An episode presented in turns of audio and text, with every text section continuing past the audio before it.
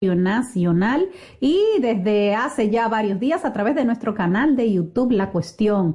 Entren, suscríbanse que estamos subiendo los contenidos de este programa a nuestro canal La Cuestión. Buenas tardes, Patricia Solano.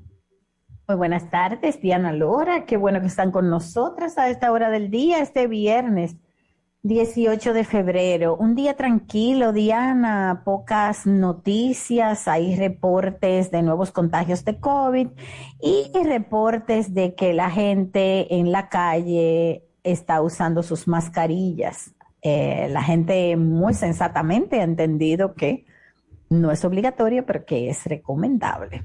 Qué bueno, que esa, qué buena que esa ha sido la actitud de los dominicanos. Cuando habló el presidente antes de anoche, lo que decía era que quedaba la responsabilidad, básicamente, de, de cada quien.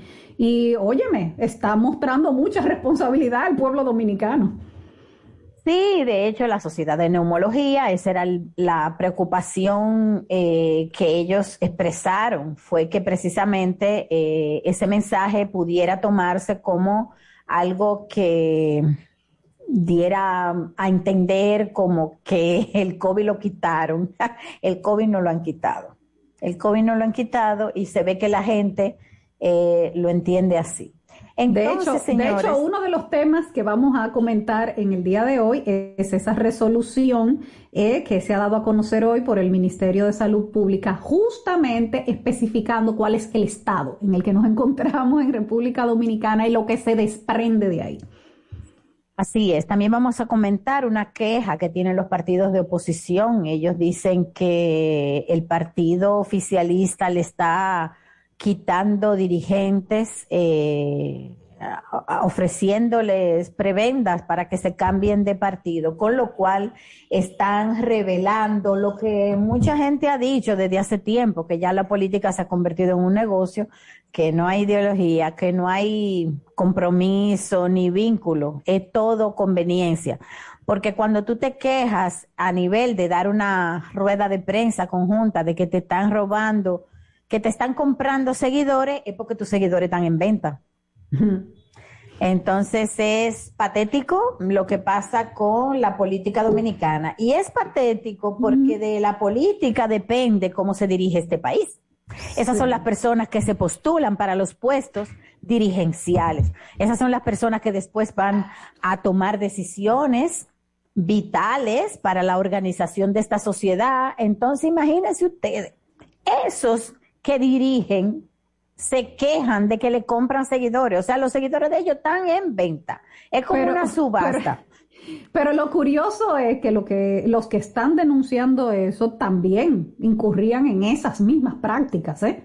En las mismas. Digamos que el negocio de la compra y venta de dirigentes siempre ha estado abierto en República Dominicana. El transfugismo ha sido una constante en la historia política de nuestro país. Pero, pero más curioso aún es que en esa denuncia se hayan unido PLD y Fuerza del Pueblo, después que pasadas las elecciones del año pasado, varios dirigentes del PLD se fueran para la Fuerza del Pueblo.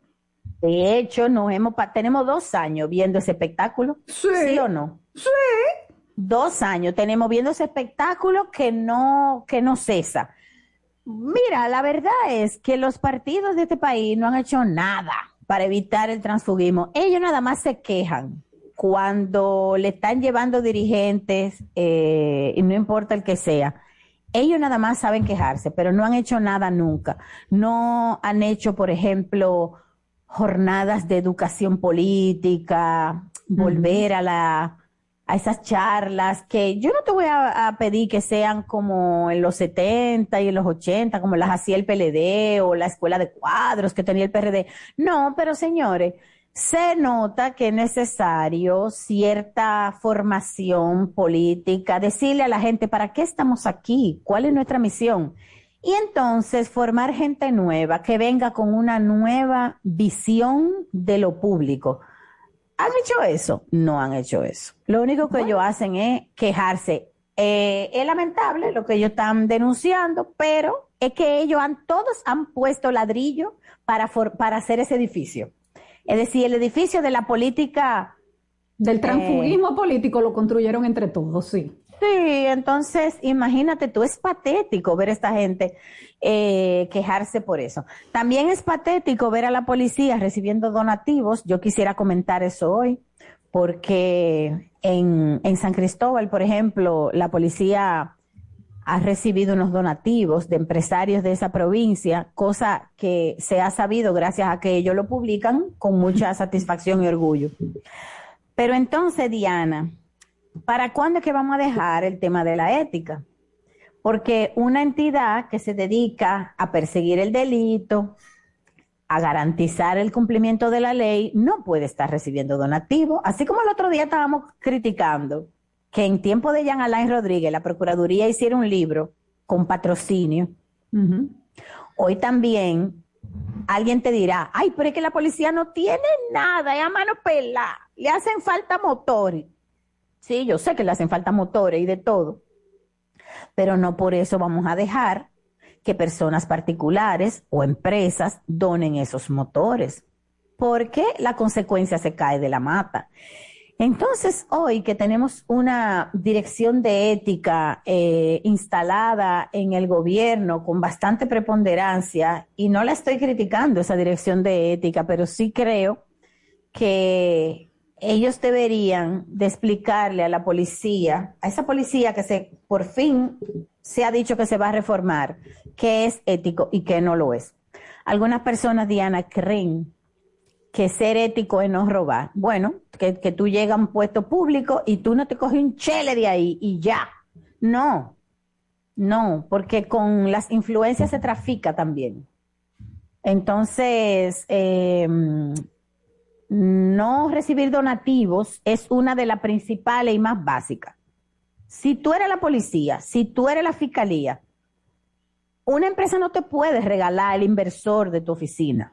Una empresa no te puede regalar los motores con que tú vas a perseguir a los delincuentes. Una empresa no te puede pintar tu local que está feo y decacarado. No. Claro. Porque tú eres la autoridad. No, y el día que haya un problema en ese sitio desde donde te hicieron un donativo, tu objetividad está comprometida, tu imparcialidad está comprometida, tu accionar está comprometido. Correcto, pero hay algo psicológico también, Diana. Tú sientes respeto hacia una entidad que está mendigando los motores, las cosas que necesita para operar. Tú no sientes respeto a esa entidad, a ti lo que te da es lástima a ti lo que te da es lástima. Y entonces una entidad que te da lástima porque pide y le dan, no es verdad que es la entidad lo que tú vas a respetar cuando te dé una orden, cuando te diga, eh, ciudadana, póngase a la derecha que usted se comió un semáforo en rojo. Ciudadana, párese ahí que por ahí usted no puede entrar. Lo que sea, tú no lo vas a respetar porque es una entidad que tú la estás viendo en los periódicos, recibiendo los motores regalados, que se los regaló, que yo quién, tal empresa tal. Entonces ahí hay algo que no, que, que no está bien y es hora de que alguien se lo diga. Entonces, eh, esa dirección de ética eh, tiene mucho trabajo, ya lo sabemos. Sabemos también que la cultura no se puede cambiar en dos días. Eso es lo más difícil de cambiar, las costumbres. Pero tenemos que empezar. No podemos dejar eso para después. Es ahora, es ahora, para que tengamos una mejor policía dentro de 5 o 10 años. Es hoy. Y si no tienen para motores, pues que no tengan motores. Pero no puede ser que se los regale ningún empresario ni ningún particular. Eso no puede ser. Entonces, señores, Vámonos a las noticias. mira, a primero anunciar que tendremos de invitado en el programa de hoy a Danilo Díaz, quien es delegado del Partido de la Liberación Dominicana ante la Junta Central Electoral, porque se están moviendo muchos temas electorales en los últimos días, algunos contenidos en ese anteproyecto de reforma constitucional que ha depositado el PRM en el CES para su discusión, pero también en el mismo Consejo Económico y Social se está discutiendo la reforma electoral sobre la base de lo que depositó la Junta Central Electoral para tanto para las leyes de partido como como la ley de régimen electoral. Entonces, hay muchos temas calientes ahí. Y dado que por más que el CES discuta, donde se va a terminar aprobando todo eso es en el Congreso Nacional y el PRM no tiene la mayoría absoluta para aprobar ninguna de esas leyes y necesita eh, el consenso con los partidos de oposición, pues vamos a conversar con el delegado ante la Junta del PLD para ver esos temas. Así que vámonos ahora con las noticias del día.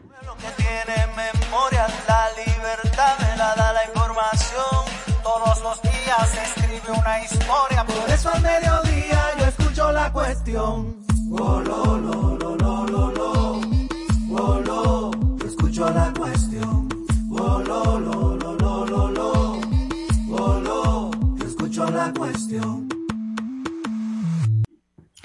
Después de que el presidente Luis Abinader anunciara antes de ayer el desmonte ya de todas las medidas restrictivas del COVID-19, pues sale la resolución del Ministerio de Salud Pública que tenía que salir porque muchas de estas medidas se establecieron por resolución y se necesitaba entonces la resolución que derogara esas otras. Pero se hacen varias salvedades en esta resolución y dice, para que estemos claros, ¿verdad que sí? En cuál es el estatus de República Dominicana en este momento. Se mantiene declarado epidémico el territorio nacional y en consecuencia se disponen las siguientes medidas para continuar accionando efectivamente contra la enfermedad causada por el COVID-19.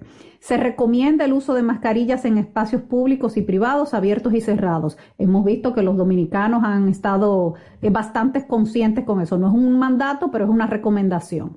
Se recomienda también el uso de mascarilla para personas con condiciones de inmunosupresión, eh, personas con cáncer, VIH, tuberculosis, diabetes, etcétera.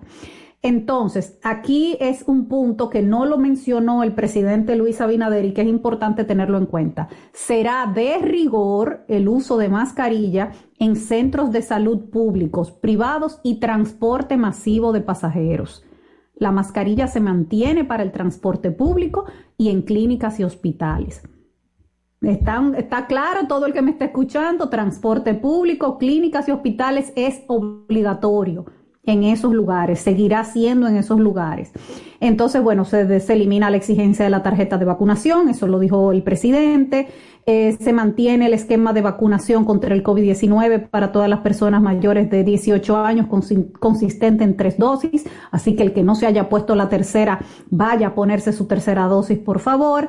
Eh, y entonces, eh, no las voy a leer todas, pero sí las que son necesarias. Miren, se rectifica que la mejor práctica para toda persona expuesta a un caso de COVID-19 es realizarse la prueba de detección del virus cinco días después de la exposición. Si durante este periodo la persona presenta síntomas, puede realizarse una prueba de detección del virus.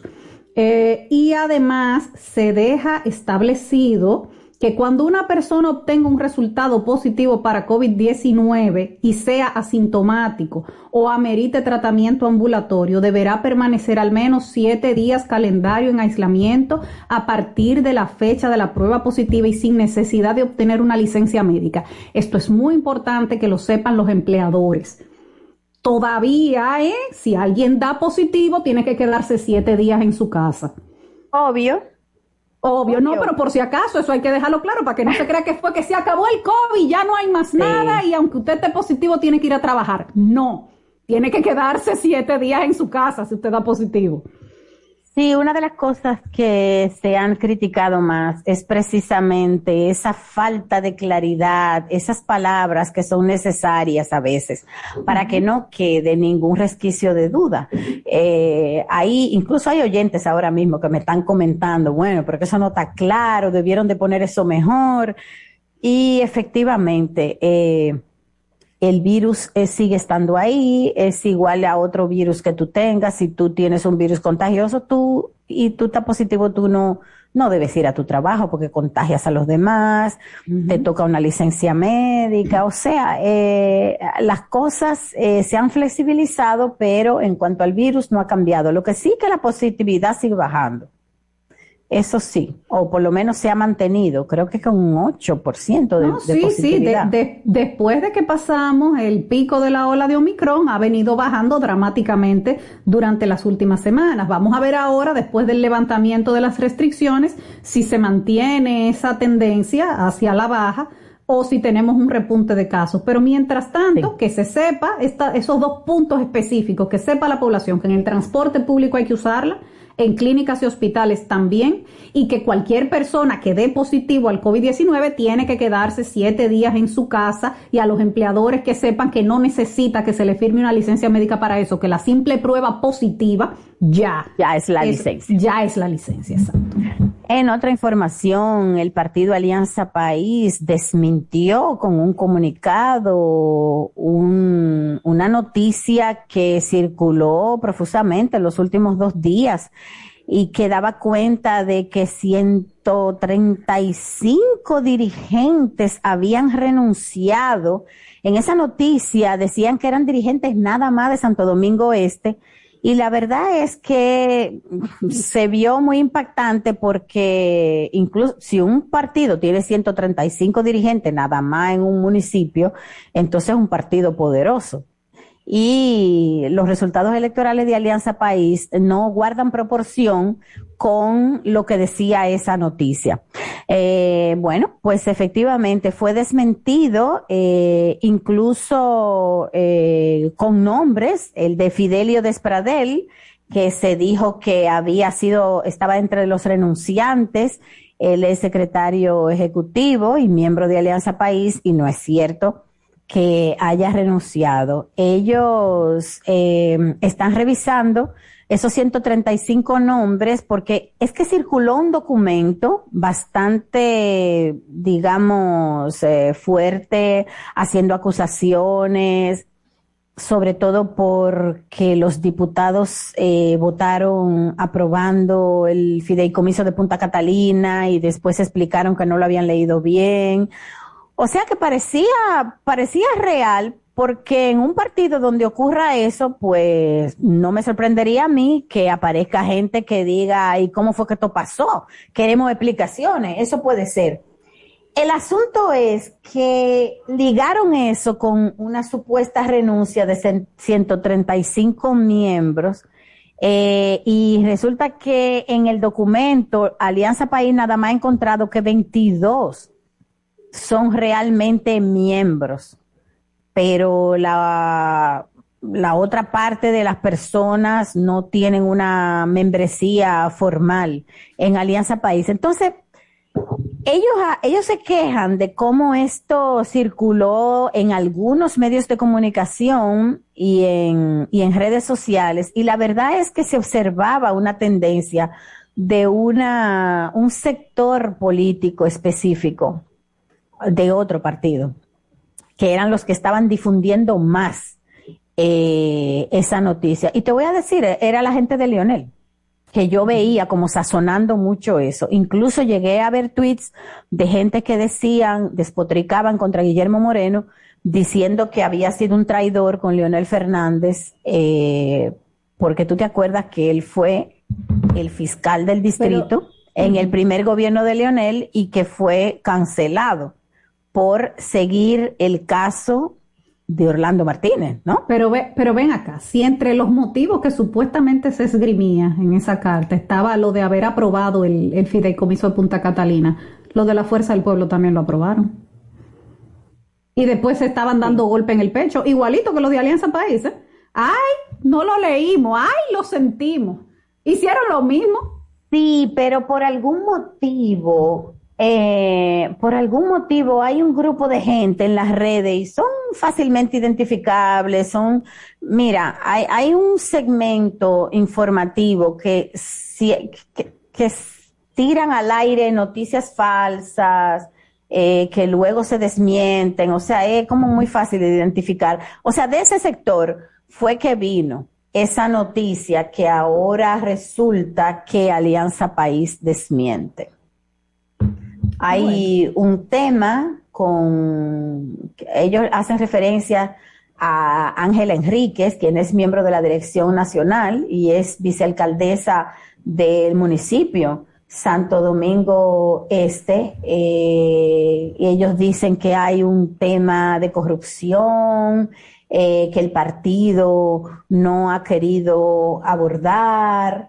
Eh, sin embargo, en este comunicado ellos dicen que la compañera ha dado razones comprensibles y satisfactorias sobre el contenido de su declaración jurada, porque es un tema con la declaración jurada de la eh, vicealcaldesa, miembro de Alianza País. En fin, ellos han desmentido que sean 135. Sí, hay problemas dentro de ese partido, los hay, pero también hay, hay gente en las redes que están eh, tratando de magnificarlo, como de llevarlo por otro lado. Eh, y pusieron a correr una noticia bastante, eh, ¿cómo se dice eso? Como sensacionalista. O sea, la cosa era mucho más pequeña que lo que se dijo. Bueno, pues vamos a hacer una pausa y cuando regresemos ya vamos a tener con nosotras a Danilo Díaz, delegado del PLD ante la Junta Central Electoral, y vamos a hablar sobre esas propuestas que hay en el Consejo Económico y Social en materia electoral. Ya volvemos.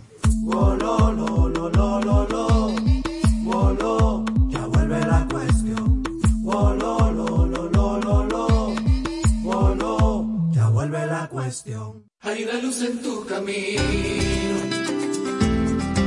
que brillante y sale desde el centro de tu corazón. Esa luz todo cambiará, un nuevo sueño lograrás y seguiremos el camino que esa luz nos guiará. No te detengas, echa pa'lante, juntos rompemos la barrera en un instante. Si nos unimos, cambiamos pena por la sonrisa que merece nuestra tierra.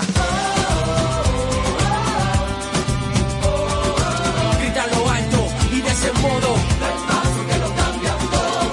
El paso que lo cambia todo. Da el paso que lo cambia todo en la Academia de Finanzas con Propósito.edu.do. Banco Popular, a tu lado siempre. Hay un coco. Hay un coco. Hay un coco en Villa Altagracia encima de la mata que antes era alta y ahora bajita. Hay un coco en Villa Altagracia coco.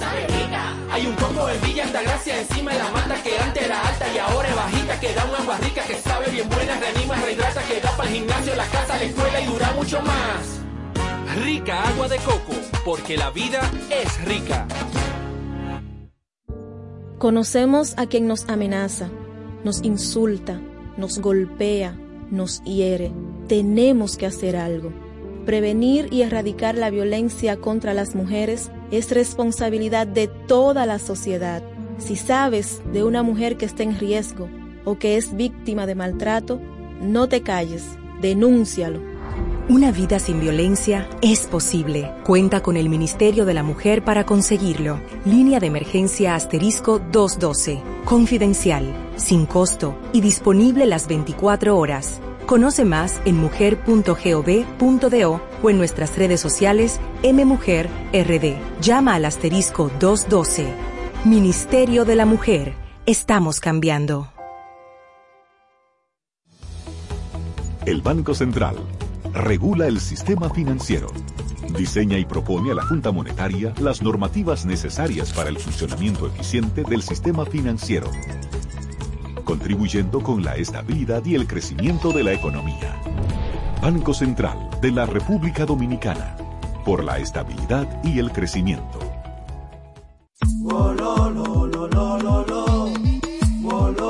Ya vuelve la cuestión. Ya vuelve la cuestión. Bueno, señores. Antes de que, Sí. Sí, antes de que hagamos contacto con Danilo Díaz del Partido de la Liberación Dominicana, eh, en España, a donde han apresado miembros de la banda Dominican Don't Play.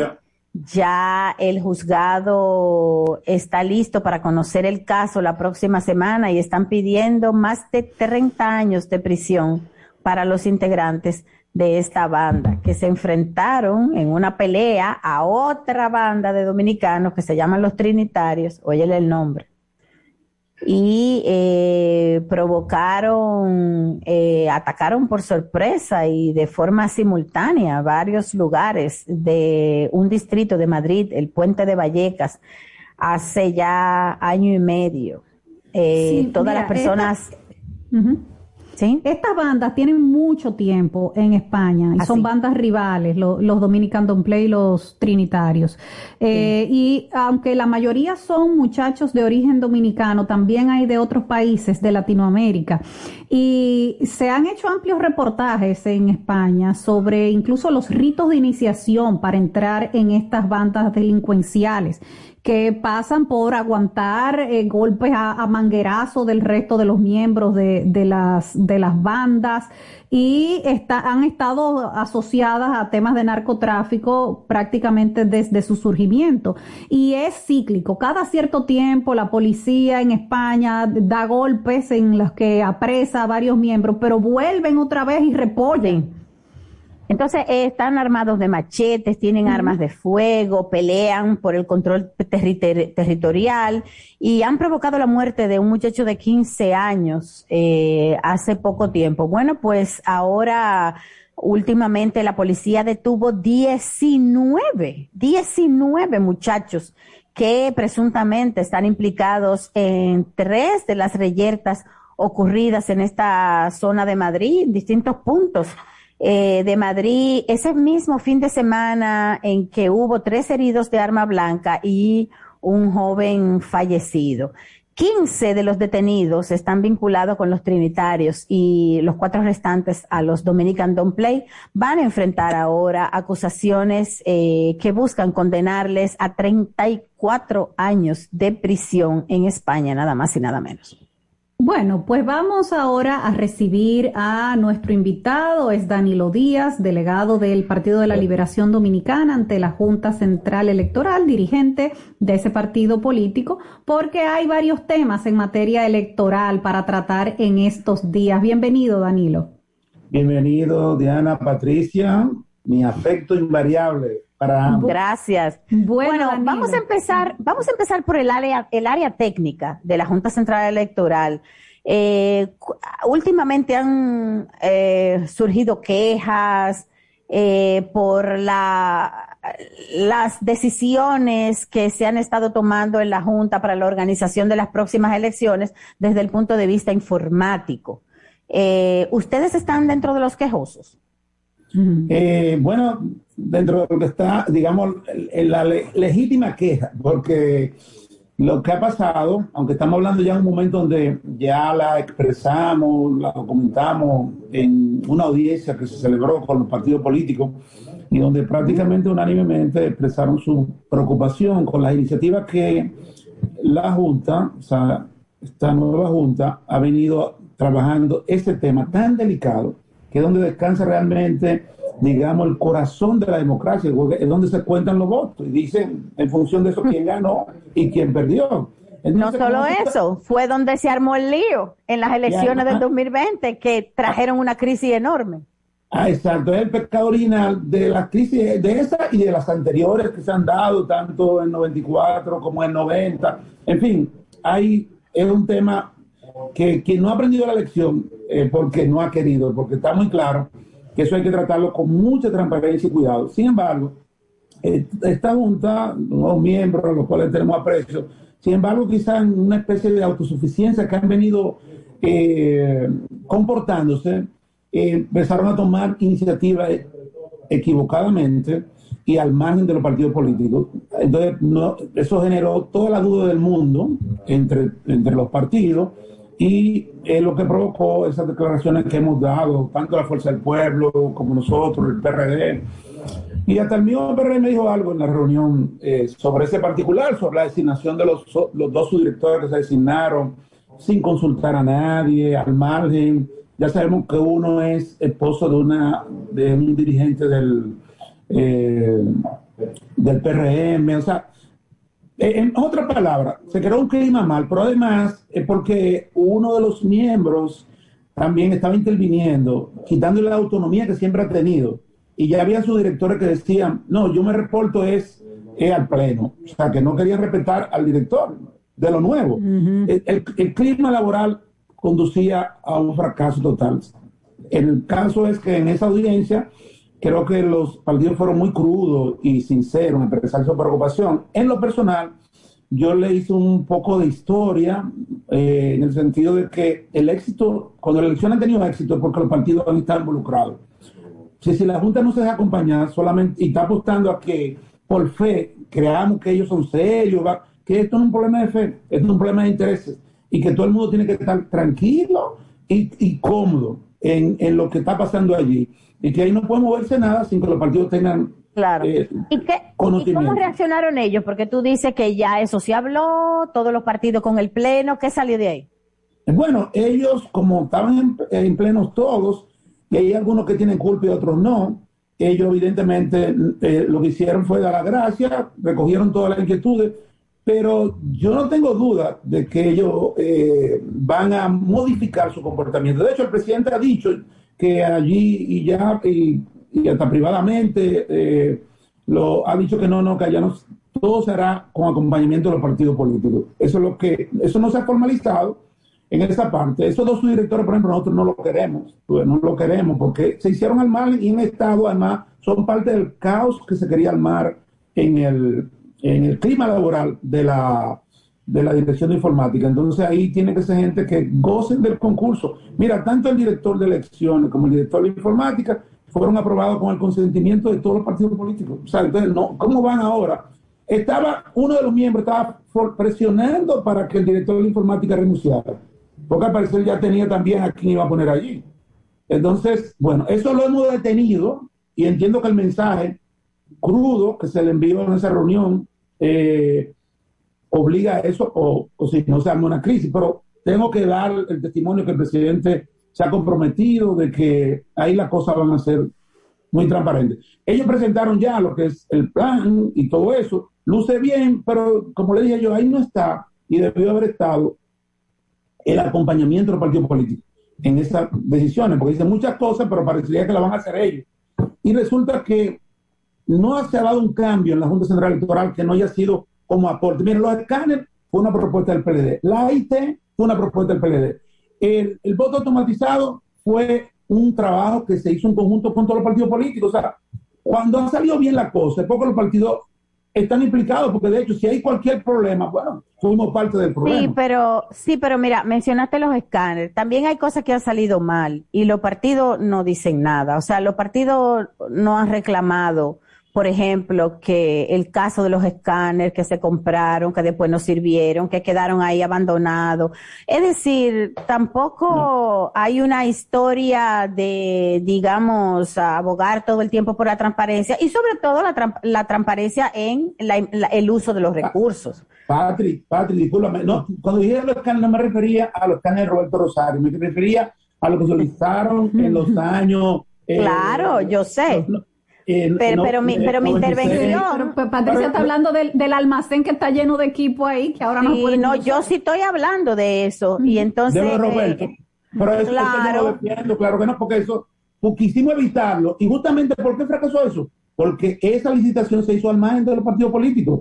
Y ahí lo que se hizo pero fue otra entonces cosa. fíjate. Cuando no se incluye, fracasa la cosa. Pero entonces, mira, ahora eh, Roberto Rosario ya no es del PLD, ya es de la Fuerza del Pueblo, ¿no es así? Sí, y yo, pero yo lo dije cuando él, era- eh, cuando él estaba en el PLD y estaba en la Junta. Ah, pues yo, te dije felicito. Tú, tú yo eres una vez rara. Públicamente.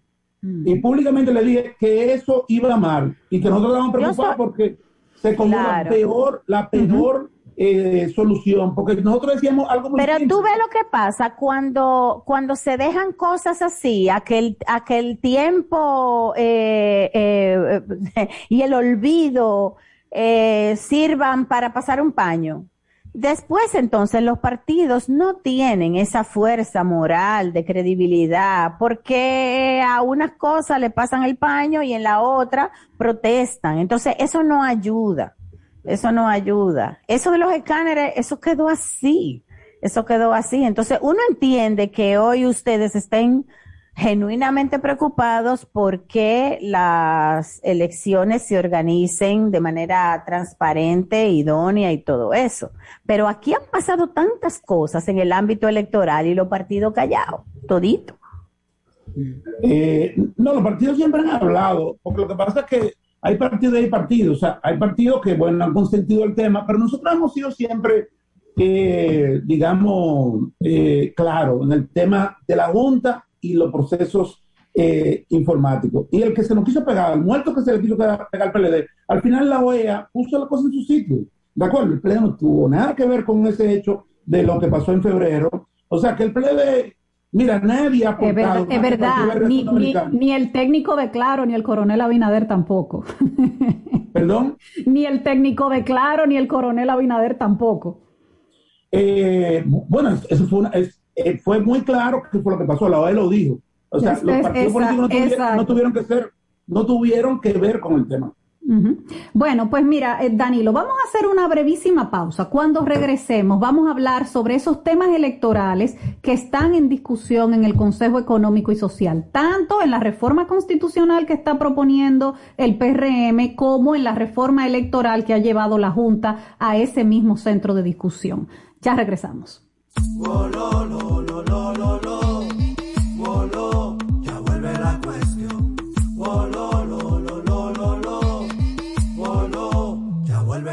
Hay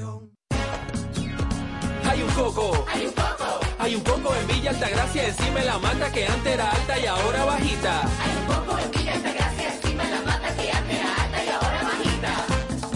Agua de coco. Sabe rica. Hay un coco en Villa Altagracia encima de la mata que antes era alta y ahora es bajita. Que da una agua rica que sabe bien buena, reanima, rehidrata, que da para el gimnasio, la casa, la escuela y dura mucho más. Rica agua de coco, porque la vida es rica. ¿Ya conoces Spirit? Somos un proyecto de espacios de trabajo compartidos. Hemos pensado en todo para que mediante un Day Pass, alquilando alguno de nuestros salones de reunión, de taller o de eventos, así como inscribiéndote bajo cualquiera de nuestras membresías flexibles o fijas, puedas hacer que tu tiempo de trabajo sea tan productivo e inspirador como lo necesitas.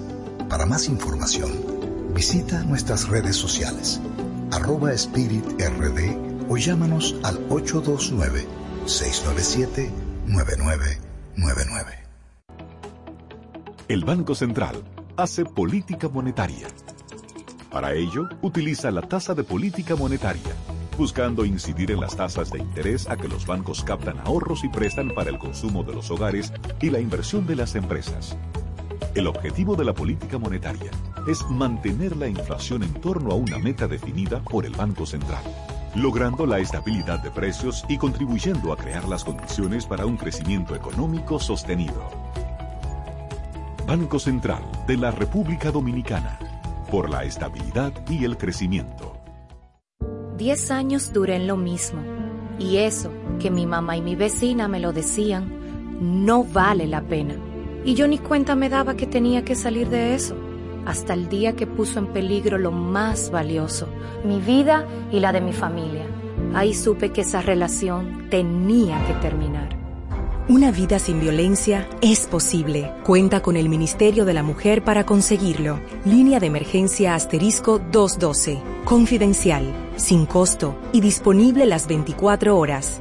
Conoce más en mujer.gov.do o en nuestras redes sociales MMujerRD. Llama al asterisco 212.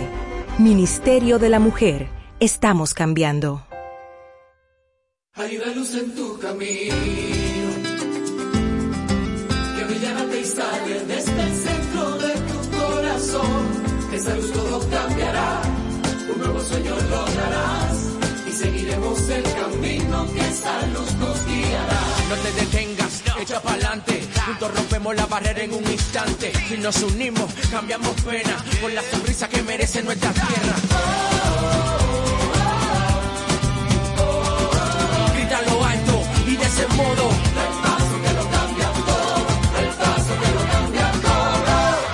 paso que lo cambia todo en la Academia de Finanzas con Propósito.edu.do. Banco Popular, a tu lado siempre.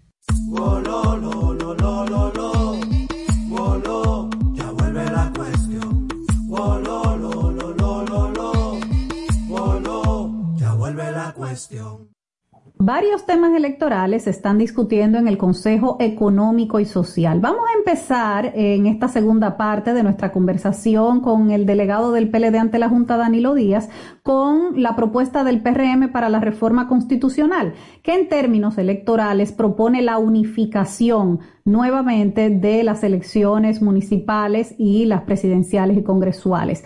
La posición del PLD ante esta propuesta, Danilo. Bueno, esta propuesta que tiene un impacto definitivamente en la parte electoral, sin embargo, no se está conociendo en la mesa que nosotros estamos, porque se entra dentro de la reforma constitucional que tiene muchos otros elementos que se quieren modificar. Entonces, no lo hemos visto allí por esa razón, pero definitivamente eh, hay razones para que se vea bien y también como para que no se vea bien. ¿A qué me refiero? O sea, está lo pro y lo contra. Lo pro es que si se unifica, bueno, se evita que la Junta tenga que organizar dos procesos el mismo año, muy cercano en la fecha, que en el caso anterior fueron cuatro procesos, porque tuvo que hacer la primaria, tuvo que hacer la de febrero, la de marzo y la de julio. O sea, que fue una locura. Eh, si se hace una sola, evidentemente que logísticamente y técnicamente está más controlada, puede tener más éxito la organización de la misma. Y ese, ese sería lo pro. Lo contra es que justamente lo que hizo que se separaran era para tratar de eliminar el arrastre, o sea, darle un poco de autonomía a las autoridades municipales para que sean escogidas independientemente y sin la influencia de la candidatura presidencial, para que se cojan buenos alcaldes, buenos directores. Ese fue el espíritu que se hizo, la, por lo que se hizo la modificación y que fue aprobado todo en el Congreso Nacional para ser aplicado a partir del 2020. Ya vimos la experiencia y bueno, ahí hay que hacer una reflexión sobre el particular. El partido no ha fijado posición sobre, sobre ese tema, aunque eh, en sentido general quizá tome una postura sobre la reforma en, completo, o sea, porque habría que ver qué cosas son necesarias y qué cosas son indispensables. Y a otras qué propósito tienen, porque según la directora de ética, eh, nuestra amiga doña Milagros, eh, se aprovecharía, o ella ve bien que se le reduzca el 50 más 1, la conquista eh, que se logró de ese porcentaje para que el que salga electo tenga el consentimiento de la mayoría de la población, no de una parte de la población. Pero, pero eso no está contenido en el anteproyecto. No. No, pero se tiene temor porque si, aunque no tenga el anteproyecto, la asamblea es democrática. Después que esté la asamblea abierta, cualquier cosa puede pasar. ¿Ustedes entienden? Sí. Ahora usted, usted sabe que sin los votos de la oposición la reforma no pasa, porque el PRM solo no tiene los votos para pasar. es un voto calificado. Sí, va a ser, por eso yo veo difícil que la reforma se pueda hacer, porque hemos visto la opinión de otros partidos que tienen legisladores, que el caso yo, de la yo lo que creo es, Yo lo que creo que ustedes quieren posicionar e, e, ese tema del 50 más 1, porque realmente, mira, el voto calificado no, pasa sin...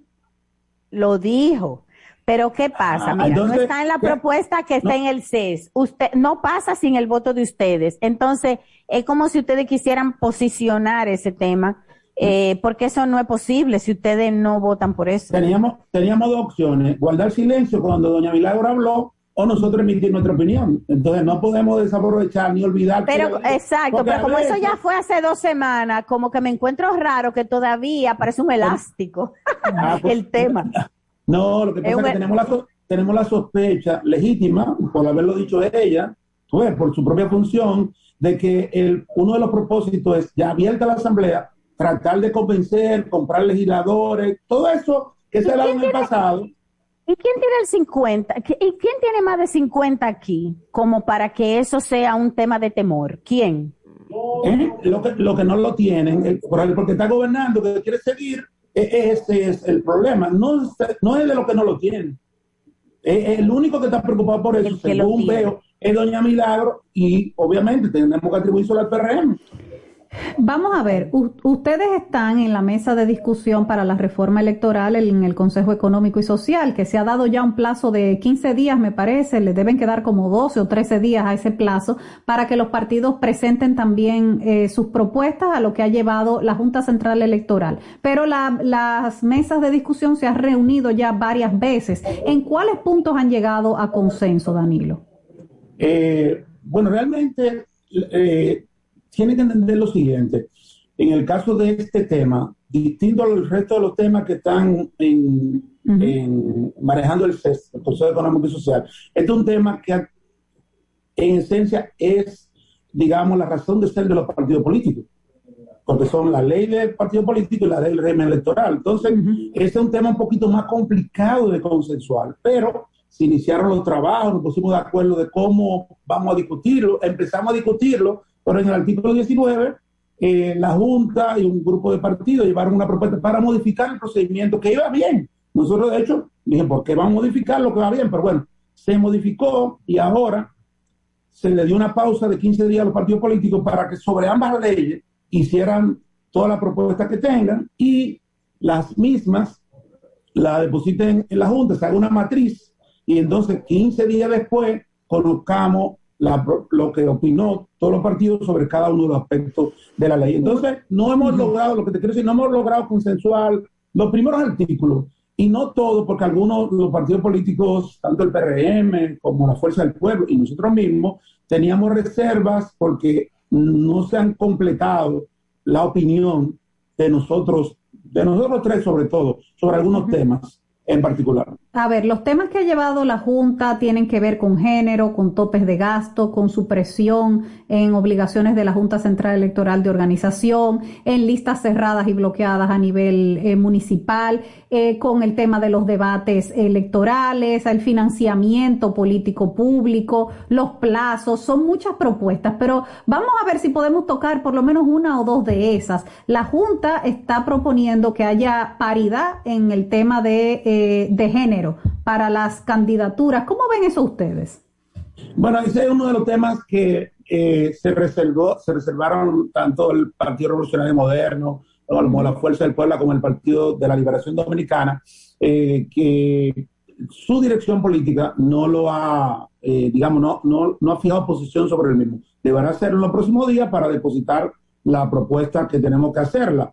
Eh, en lo personal, nosotros, en nuestra experiencia, experiencia, la paridad me parece eh, algo eh, positivo, el, que se esté planteando. Yo pienso que hemos avanzado mucho en el tema de género, mucho, mucho, porque la ley vigente actualmente permite hasta que haya un 60% de mujeres, ¿de acuerdo? Y un 40% de hombres. Actualmente tienen un 40%. Los partidos políticos todos tienen en su experiencia la dificultad de completar la boleta muchas veces con esa cantidad, porque eh, si bien las mujeres ahora definitivamente están, eh, digamos, eh, teniendo una presencia determinante en las universidades, en las empresas, en la política, no ha sido tanto así. Lo digo porque para construir las boletas muchas veces hay que poner la esposa del que digamos, tiene liderazgo y se van porque frente a la ausencia de mujeres que estén aspirando. Por ejemplo, para, para la hora, para el 19. Espérate, pero tú vas a decir, Danilo, que ustedes hacen eso porque no hay mujeres. Yo creo que ustedes hacen eso porque el nepotismo es parte de la cultura política en este país. Bueno, ustedes están, ustedes, mira, ustedes, pero no el PLD, los partidos políticos de este país están llegando a un nivel casi monárquico monárquico. Hay gente ahora mismo sentada en una curul en, el, en el Congreso, nada más porque es familia de alguien, sin liderazgo, sin mérito, sin nada, solamente con un acta de nacimiento. Pero eso ha sido una solución para el o de matrimonio. pero ha sido, una, una, una, solución para el tema de género. porque Pero también hay varones sentados ahí porque son hijos de alguien, sobrinos de alguien, nietos de alguien. en, el PLD, en el PLD es esa parte de que sea sobrino. No, no, no. El PLD tiene que sacar los votos. Y el caso de la cuota de la mujer, hemos tenido que poner muchas veces la esposa, porque bueno, las boletas no te la aceptan sin eso. Yo estoy poniendo la dificultad porque eso lleva a otro problema. Fíjate, tú hablas de nepotismo, porque lleva a otro problema. Entonces, ¿cuál es la situación? Nosotros tenemos que seguir estimulando la participación de la mujer en política. Porque para el 19, conformando la boleta nuestra, había lugares sencillamente que no participó en el proceso electivo. La cantidad de mujeres, ¿de dónde la sacaban? O sea, porque no estaban, no se inscribieron a participar. Entonces, es un sí, pero, tema pero Danilo, pasa, pasa lo mismo entonces cuando los partidos tienen que renovar a su dirigencia, porque eso también pasa en el PLD. Y, y de hecho han hecho mea culpa ustedes por eso también, que cuando hay que ampliar los organismos, dejan a las mujeres fuera. Y no es que no hay candidatas, ¿eh? no, no es que no hay mujeres PLDistas que no quisieran ser no. miembros del comité político y del comité central. No, porque déjeme decirle lo siguiente, la ley realmente lo que contempla es, eh, porque si no, hay ya varias sentencias del Tribunal Superior Electoral y del mismo Constitucional sobre la inconstitucionalidad en la parte electiva. Una cosa es la parte de postulación, postulación, porque hay un derecho constitucional que es elegir y ser elegido, y si hay alguien que saca más votos que otro, mm, el de género no se distingue, sino que se preval- Mire que nosotros quisimos aplicarlo y nos lo tumbó el Tribunal eh, Superior Electoral por, por ese aspecto de inconstitucionalidad. Pero aquí estamos hablando de postulación. Nosotros el PLD no tiene ninguna objeción en esa parte. He querido describir aquí las razones por las que en ocasiones se dificulta el cumplimiento de la misma, pero nosotros, mire, quien les habla, quien les habla, está apoyando hoy, ¿verdad?, a la primera mujer que va a ser presidenta de la República, que es doña Margarita Cedeño. La- y lo hice públicamente porque creo justamente que la mujer, no solamente hay que darle participación, sino también oportunidad, y sobre todo cuando se está tan preparada eh, como está doña Margarita, que es nuestra candidata personalmente en el Se proceso nos- interno. Se nos acaba el tiempo, Danilo. Y eh, bueno, son muchísimos temas electorales. Ustedes presentarán esas propuestas en ese plazo de 15 días que se ha dado en el Consejo Económico y Social. Pero yo tengo una última pregunta. ¿Qué se va a hacer, por ejemplo, con la ley de partidos, que ya el Tribunal Constitucional le ha eliminado más de una docena de artículos? Sí, esa ley es una de las que más nos preocupa, que queremos dejar claro el tema del transfugismo para que no se dé esa grosería de que alguien habiendo participado en un proceso electoral de un partido pueda participar en el mismo certamen electoral eh, con otro partido. O sea, para eliminar el transfugismo, nosotros eh, es una preocupación que tenemos. El tema de los plazos también, que hay plazos que hay definitivamente que corregir. eh, y, y otros temas que, que la, como tú bien dices, el tribunal ha tenido que corregir porque fue una ley que se hizo a la carrera. La buena noticia es que estamos en el tiempo oportuno de poder corregir eso para que puedan ser aplicables, porque una de las razones por las que fueron resultaron inaplicables era que esas son leyes que se produjeron muy cercanas, muy cercanas al proceso electoral. Bueno, bueno, pues te agradecemos mucho, Danilo, y ya veremos entonces el resultado del trabajo de esa mesa en el Consejo Económico y Social para poder discutir a fondo cuáles son los artículos con los que se quedan y los que se sacan. Gracias a ustedes, me alegra muchísimo verla, que tan caras ustedes poderla ver y saludar, pero bueno. no. Aquí todos los Danilo. días en la cuestión. Gracias, Danilo. Vamos a la Vámonos, pausa, regresamos de inmediato.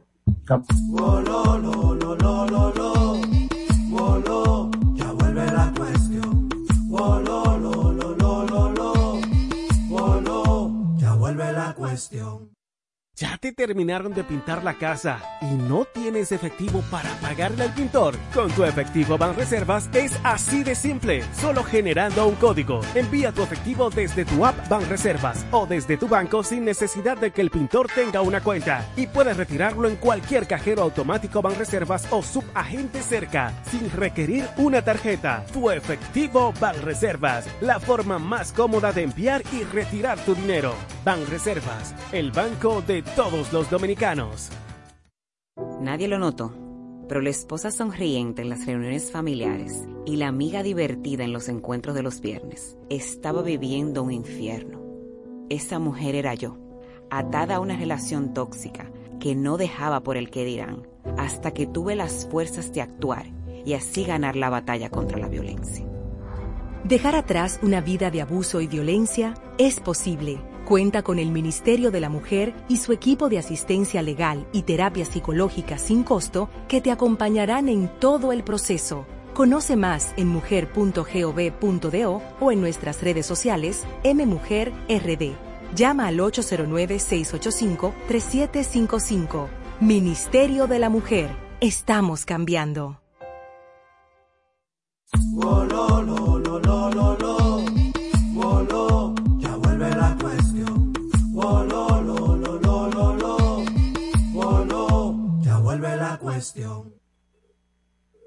Bueno, hace unos minutos eh, se aplazó la, la audiencia que se le estaba siguiendo al caso Medusa y el jefe de la PEPCA, el magistrado Wilson Camacho, dio declaraciones que aluden al imputado Jean Alain Rodríguez, que en las últimas horas se ha estado querellando contra una jueza, contra una secretaria de tribunal, con demandas civiles por millones de pesos. Vamos a escuchar lo que dijo el magistrado Wilson Camacho al salir del tribunal hace un rato. Solo voy a decir una cosa sobre ese particular. Cuando se presente la acusación de Operación Medusa, se podrá ver por qué el que tiene sus lágrimas hondas comienza a llorar temprano. Gracias. gracias. El que tiene lágrima honda, que comienza a llorar temprano. Con eso nos despedimos. Con esa frase nos vamos por la semana. Tengan un estupendo fin de semana. El lunes a la una estamos Diana Lora y una servidora aquí en la cuestión. Hasta entonces.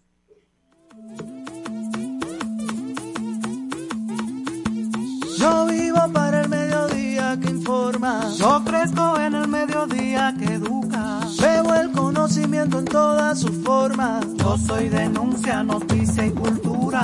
Yo vivo en la calle que se apasiona. Soy sociedad que clama justicia. Creo en el ciudadano que se cuestiona. Cabeza y corazón aclaran la vista. Yo soy del pueblo que tiene memoria. La libertad días se escribe una historia. Por eso al mediodía yo escucho la cuestión. Oh, lo, lo, lo, lo, lo, lo. Oh, lo, yo escucho la cuestión. Oh, lo, lo, lo, lo, lo, lo. Oh, lo, yo escucho la cuestión. Super 7 FM, HISC, Santo Domingo, República Dominicana. Países Bajos suministrará material militar a Ucrania ante la amenaza de Rusia. Y ahora las noticias del portal super7fm.com. En La Haya, el gobierno neerlandés anunció que suministrará material militar a Ucrania a petición de la propia Kiev ante las tensiones en la frontera con Rusia, lo que incluirá rifles, municiones, detectores de metales y radares de vigilancia y localización de armas. Cerramos este boletín desde Bruselas. El presidente de Estados Unidos, Joe Biden, hablará en videoconferencia sobre la crisis de Ucrania con líderes como el canadiense Justin Trudeau o los mandatarios de Francia, Emmanuel Macron, de Alemania, Olaf Scholz, de Italia, Mario Draghi y del Reino Unido, Boris Johnson. Para ampliar los detalles de este boletín de noticias, visite nuestro portal super7fm.com. Información al instante en Super 7, 107.7 FM. Trabajar desde casa ya es una realidad en República Dominicana. Ahora trabajo en un ambiente seguro y certificado. Ahora mi seguridad social me cubre mucho más. Ahora mi salario es mucho mejor que antes. Hoy soy técnico en plomería y me encanta lo que hago. Este último año recuperamos todos los empleos perdidos durante la pandemia y seguimos trabajando. El Ministerio de Trabajo se está transformando. Hoy somos mucho más. Hoy somos empleo, trabajo y seguridad social. Hoy somos una institución que está disponible para ti en todo momento.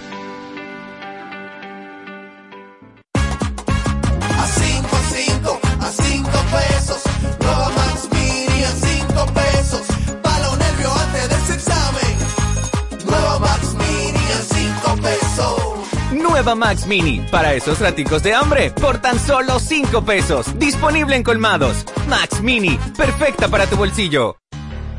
La violencia contra la mujer sigue siendo una de las violaciones más serias de los derechos humanos. Provocando un grave problema social que afecta a la ciudadanía en su totalidad. Somos responsables de promover cambios para vivir en una sociedad más equitativa y justa. Porque vales mucho. No es hora de callar. Ni una menos. Super 7. Información directa al servicio del país.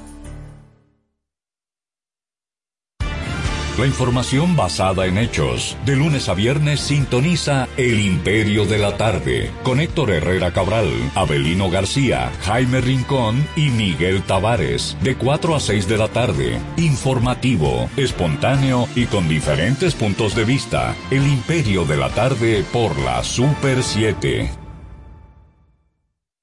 Estamos en una etapa crítica de contagios por COVID-19. Debemos reforzar las medidas sanitarias. Mantén una distancia sana. Lávate las manos con frecuencia. Continúa con la desinfección de las áreas. Utiliza tu mascarilla. Evita aglomeraciones. Por ti y por todos, sigue cuidándote. Somos Super 7.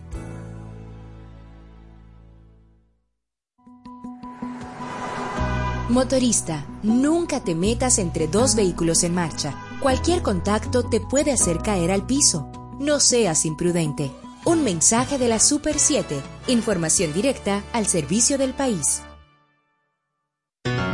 Inicia tu día informado de forma directa, clara y precisa con el equipo de la Super 7 en la mañana, un espacio que busca las fórmulas idóneas para entender el acontecer nacional e internacional. Desde las 6 de la mañana te presentamos una mirada detallada a las noticias que marcan cada jornada bajo los análisis y comentarios de Cristian Jiménez, Rosario Medina, Julián Roa y Tania María, José Francisco Arias y Bartolomé Pujals. La Super 7 en la mañana, de 6 a 10 de la mañana para todo el país por la Super 7. Nuestra programación a solo un clic.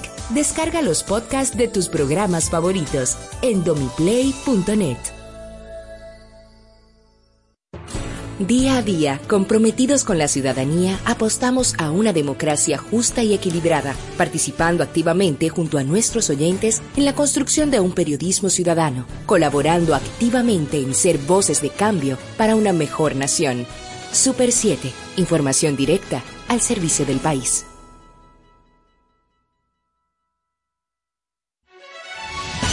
Desde ahora inicia el interactivo de la Super 7, la actualidad nacional e internacional con miradas críticas y objetivas, diversidad y estilos más atrevidos, dinámico, plural, democrático y participativo. Acompáñanos en el interactivo de la Super 7. Muy buenas tardes, bienvenido a este toque de queda de todos los días, el interactivo siempre contigo a través del único dial a nivel nacional 107.7 FM. Gracias a nuestros oyentes hoy, viernes de la consola de la Chapel.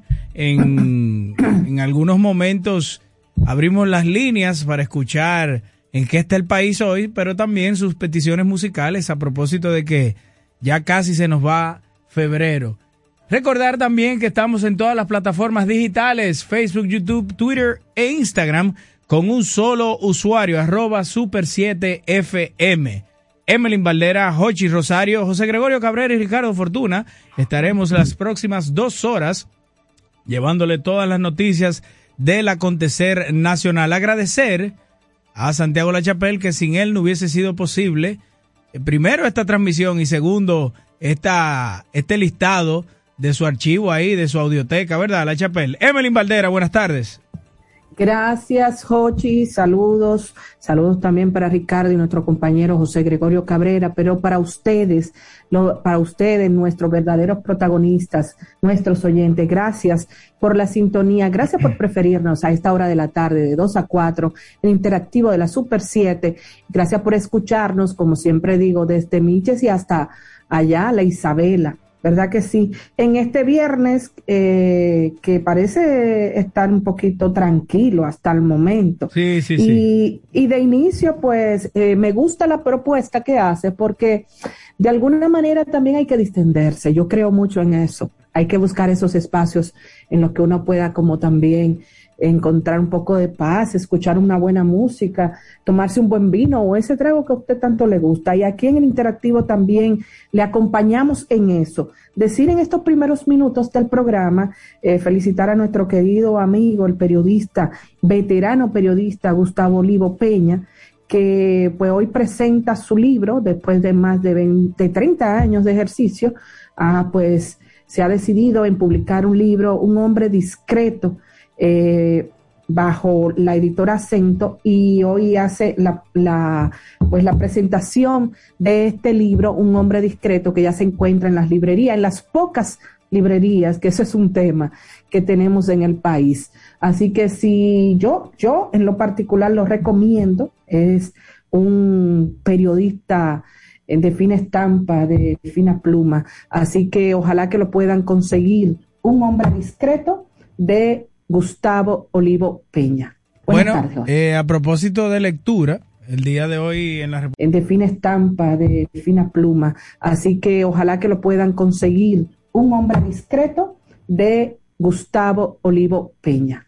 Buenas Bueno, tardes, eh, a propósito Ojalá que lo puedan conseguir. Un hombre discreto de Gustavo Olivo Peña. Buenas bueno, tardes, eh, a propósito de lectura, de Gustavo Olivo Peña.